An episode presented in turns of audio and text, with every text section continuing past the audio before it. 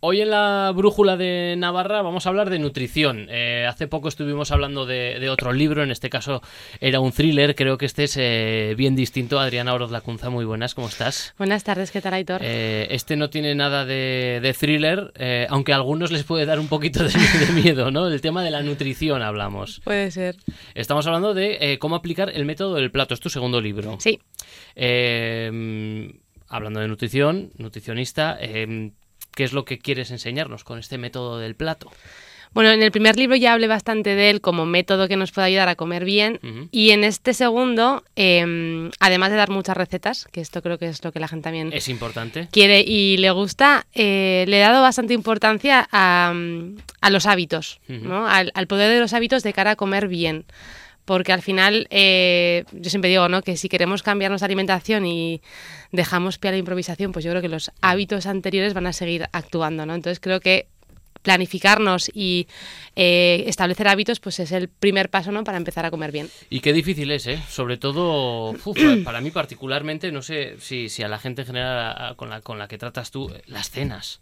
Sí, mucho, siempre. ¿Por qué las cenas son tan complicadas? Son como nuestro premio del día. Bueno, porque llegamos eh, a casa después de todo el día de trabajo agotados, cansados y pues tenemos pocas ganas de cocinar y pocas ganas de, hacer cosas. Pero claro, luego también queremos comer bien. Entonces aquí tenemos ahí una una tesitura que, que bueno, creo que también eh, cuando la gente me pregunta ideas de cenas rápidas y tal, eh, yo siempre digo que sí, las puedes tener, pero algo tienes que planificarte. Claro. Porque llegar a casa y que de repente montes una comida o más bien una cena en cinco minutos, por lo menos tienes que planificar o la compra bien. Porque yo me hago igual una tortilla, pero dices, no, pero le faltan nutrientes a todo claro. esto. O un día te la puedes hacer, pero no todos los días. Entonces, algo hay que planificarse. Eh, me repito, ya no sea, ya no solo en la compra, que igual puedes comprar para tener en casa productos, alimentos saludables, sino también planificar igual ciertas elaboraciones, aunque sea para cuando llegues a casa algo tengas y no te quede más de completar ese, plato. Bueno, el método del plato, hablando de, él en, concreto, eh, se trata de dividir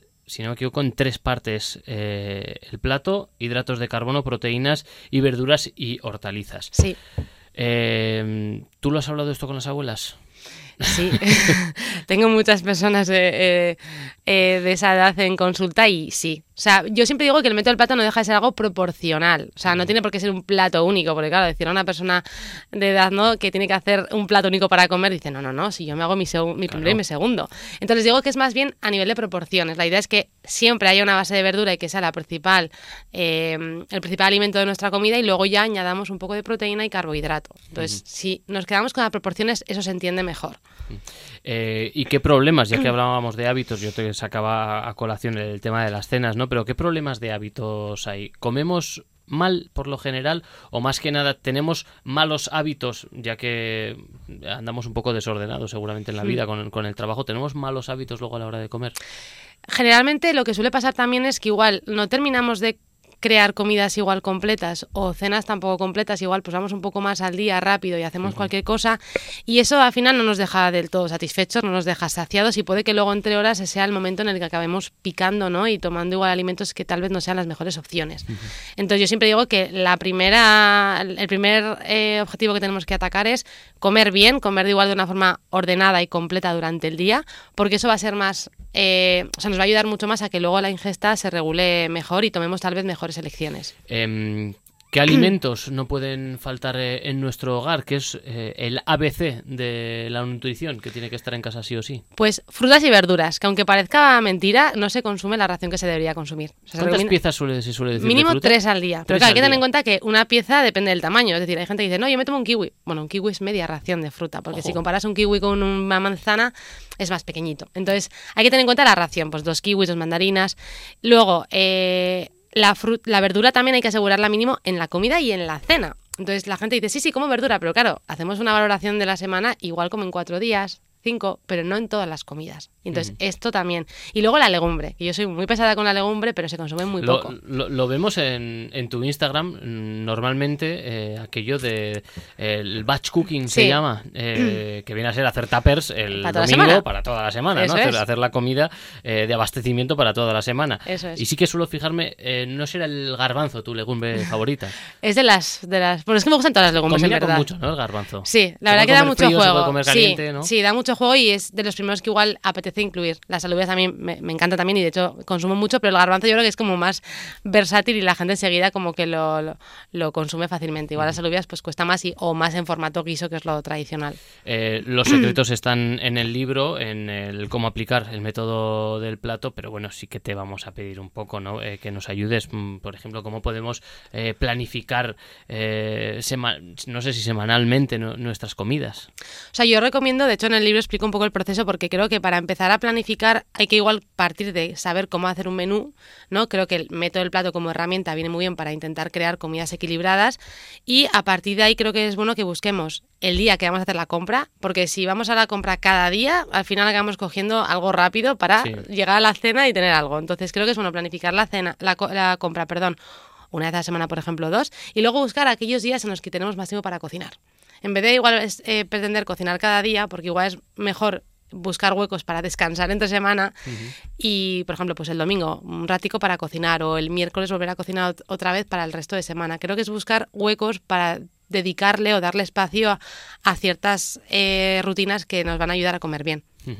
Eh, además de todo esto, eh, no solo se habla de hábitos, eh, pues eso, de cómo aplicar precisamente es- este método de- del plato, sino eh, lo que tanto nos gusta mucho, las recetas. Sí. Porque no sé si te pasa a ti cuando la gente a- acude a ti, eh, la gente se aburre de, de lo que cocina, de, cocinar siempre lo mismo, ¿no? Y sobre todo en el día a día, cuando dices voy a cocinar para toda la semana, pues al final acabas tirando de sota caballo rey, como se suele decir, ¿no?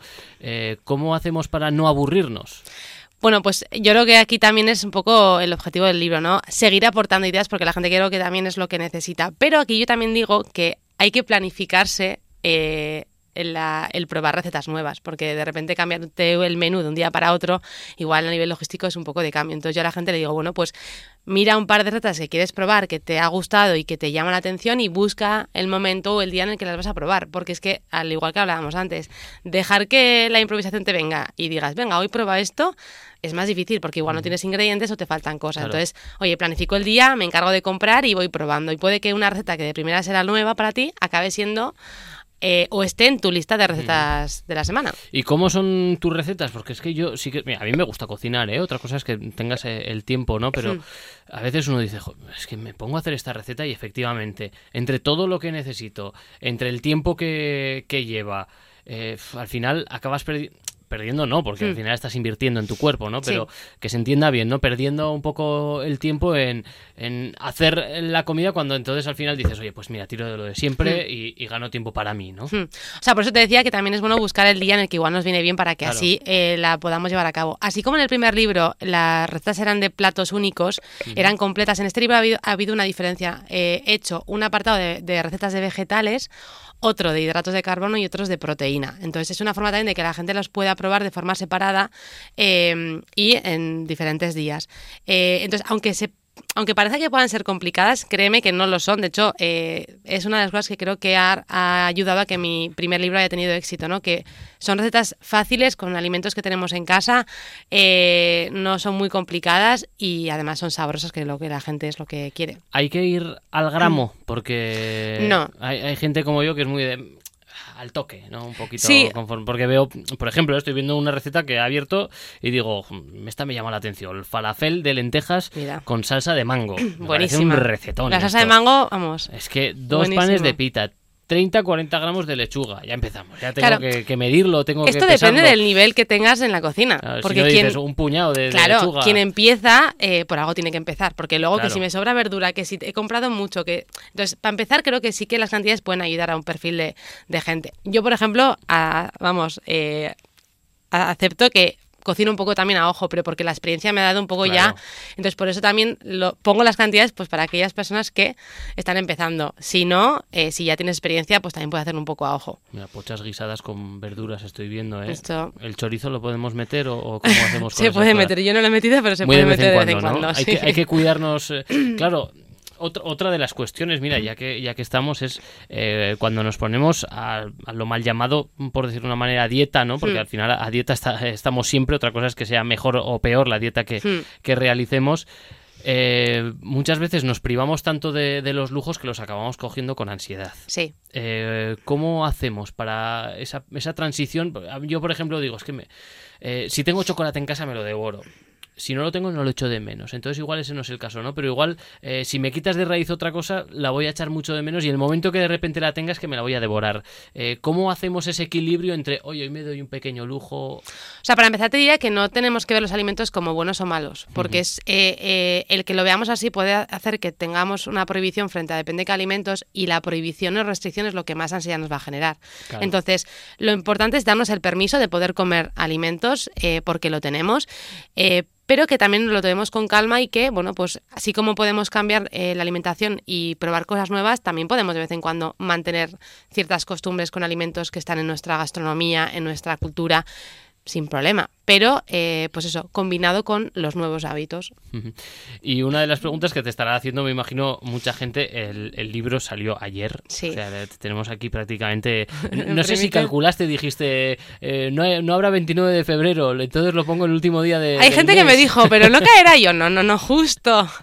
Justo, ¿no? Bueno, pues desde, desde, ayer, por, ¿dónde se puede comprar, por cierto? En cualquier librería de, de, la, de, tu barrio, de proximidad, y si no, pues en grandes establecimientos también se pueden encontrar en las típicas páginas ¿no? de venta online también, etcétera. sí. Eh, y una pregunta que me imagino que te harán mucho y te estarán haciendo estos días: ¿qué compro el, primero o el segundo? ¿O ¿En qué orden me los leo? Esto es como el Señor de los Anillos. Claro, yo es que diría que los dos, claro, ¿qué voy a decir? Son mis dos libritos. Son eh... dos, libros y dicen cosas diferentes. Claro, sí que es verdad que también depende un poco del punto que te encuentres a nivel de información nutricional. El primero creo que es como un primer paso porque da mucha información y habla mucho de nutrición y desmite todos aquellos mitos que giran en torno a ello y creo que eso ya establece como unas bases.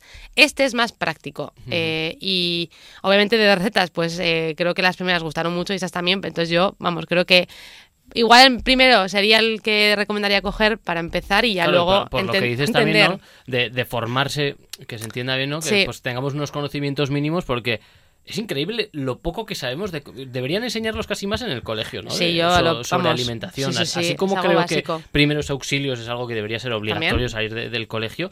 Eh, unas buenas bases de alimentación, ya ni te digo cómo se comen los comedores, pero unas buenas bases de, alimentación sobre, cómo debemos comer y cuidarnos en casa debería enseñarse. Debería ser porque ahora mismo la, información tal vez está eh, expuesta ¿no? Eh, en, redes sociales y ahí pues no todos somos dietistas, nutricionistas, entonces creo que hay una base que tendríamos que trabajar. Entonces el primero creo que la da, el segundo pues la, la complementa, entonces yo... Pues ya está. Pues, yo diría que los dos. se acerca el día se acerca el día del padre además. Oye, mira puede ser un regalo fantástico. Siempre es una buena oportunidad para eh, regalar salud con libros así. así que todo, todo el día, como solemos aquí decir, para que todo día es bueno para donar sangre y que toda la información está en adona.es, cualquier día es bueno para empezar a aplicar el método Claro, para empezar a cuidarse, claro, que sí. Pues ya mm. está. Pues eh, así queda dicho. Adriana Oroz, cómo aplicar el método del plato. Segundo libro, en todos los establecimientos, como ya has comentado, en tu librería más cercana y también en las páginas web. Eh, deseando devorármelo, nunca mejor dicho. y aplicar recetas, ¿eh? que estoy ya viendo, he visto ya una de croquetas por ahí que... Ya me enseñarás. Ojo, croquetas eh, sanas, ¿eh? que se puede. Son una nueva faceta. Pues muchísimas gracias. Gracias, Aitor.